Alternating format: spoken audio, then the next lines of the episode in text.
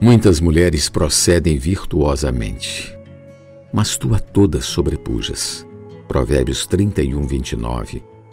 Mulher Virtuosa, parte 2. No último dia do ano é sempre sensato fazermos uma reflexão em nossa vida. Confessamos que temos muito mais defeitos do que virtudes. Quantas vezes neste ano fomos ásperos justamente com as pessoas que mais amamos e quase sempre sequer percebemos? E outras vezes, a postura de autodefesa nos faz culpar e condenar outros, competindo e julgando-nos superiores a eles.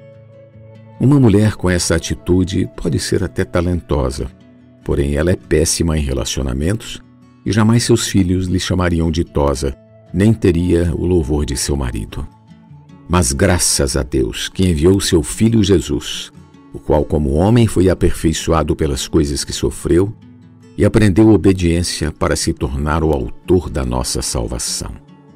Deus aprovou a sua humanidade perfeita e hoje ele a oferece para vivermos por meio dessa humanidade elevada de Cristo, a qual está disponível em seu Espírito, que está no nosso Espírito. Toda vez que percebemos a insuficiência da nossa humanidade em nossas tribulações, invocamos o nome do Senhor. E assim incorporamos pouco a pouco essa humanidade perfeita no nosso viver. A isso a Bíblia chama de transformação da alma ou a salvação da alma. Vamos encerrar este ano com a esperança de que podemos começar o ano novo como uma mulher virtuosa edificando a casa do Senhor.